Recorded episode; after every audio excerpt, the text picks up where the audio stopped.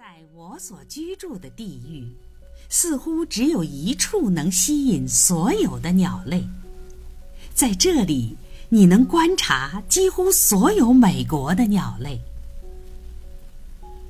这是一片多岩石的土地，很久以前就被开垦了，但现在又恢复了荒野的原貌，找回了自然的自由。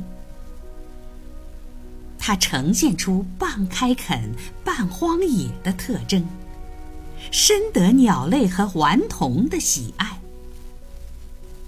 它的一边是村子，一边是公路，有许多马路的交叉路口，分布着通向四面八方的小道与旁道。士兵、劳工、逃学的孩子。整日在这些路上川流不息。由于他远远地躲过了斧头与长柄镰的砍伐，竟与远处的山林融合在一起，长出了一行行的雪松、月桂与黑莓。这片地主要由雪松和栎树所占据。在许多地方还覆盖着石楠与荆棘的灌木丛。然而，其主要特征在于，它的中心地带是茂密的山茱萸、水山毛榉、沼泽陈、漆木、香灌木、金缕梅等等的组合，并布满了牛尾草与双葡萄。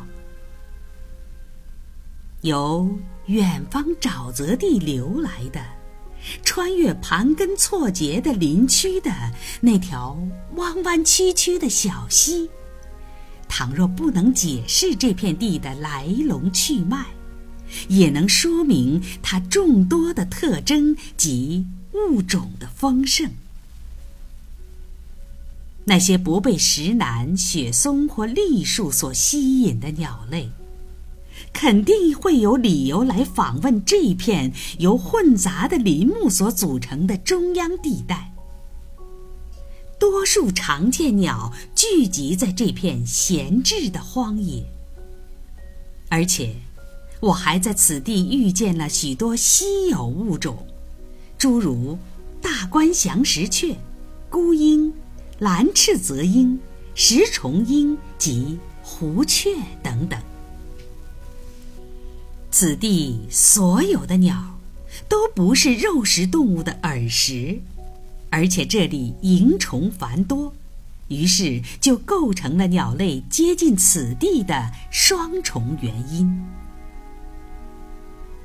不担心鹰的袭击，爱好和平的音乐家轻松地飞过，于是此处也就成了。深受鸟类喜爱的游乐场，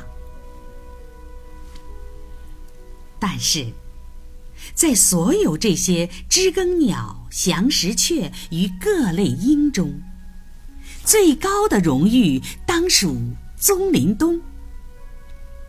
除了知更鸟与灰猫朝东之外，比所有其他鸟类都多的是棕林东。它从每一块岩石与每一处灌木丛中向你致意。当他五月初次露面时，还面带羞涩与含蓄；但在六月底之前，他已经变得驯服而亲近，或者在你头顶上的枝头。或者在前方的几处岩石上歌唱。一对棕林冬，甚至在近处十一二英尺处的一所凉亭的回廊上筑巢，并养育后代。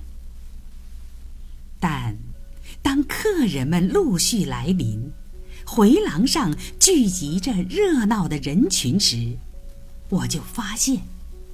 母鸟显示出某种类似恐惧与警觉的神态，它落在离你几英尺的地方，宁静而安详，久久的，一动不动地栖在那里，仿佛这个可爱的小动物下定了决心：如果可能的话，尽量不引起别人的注意。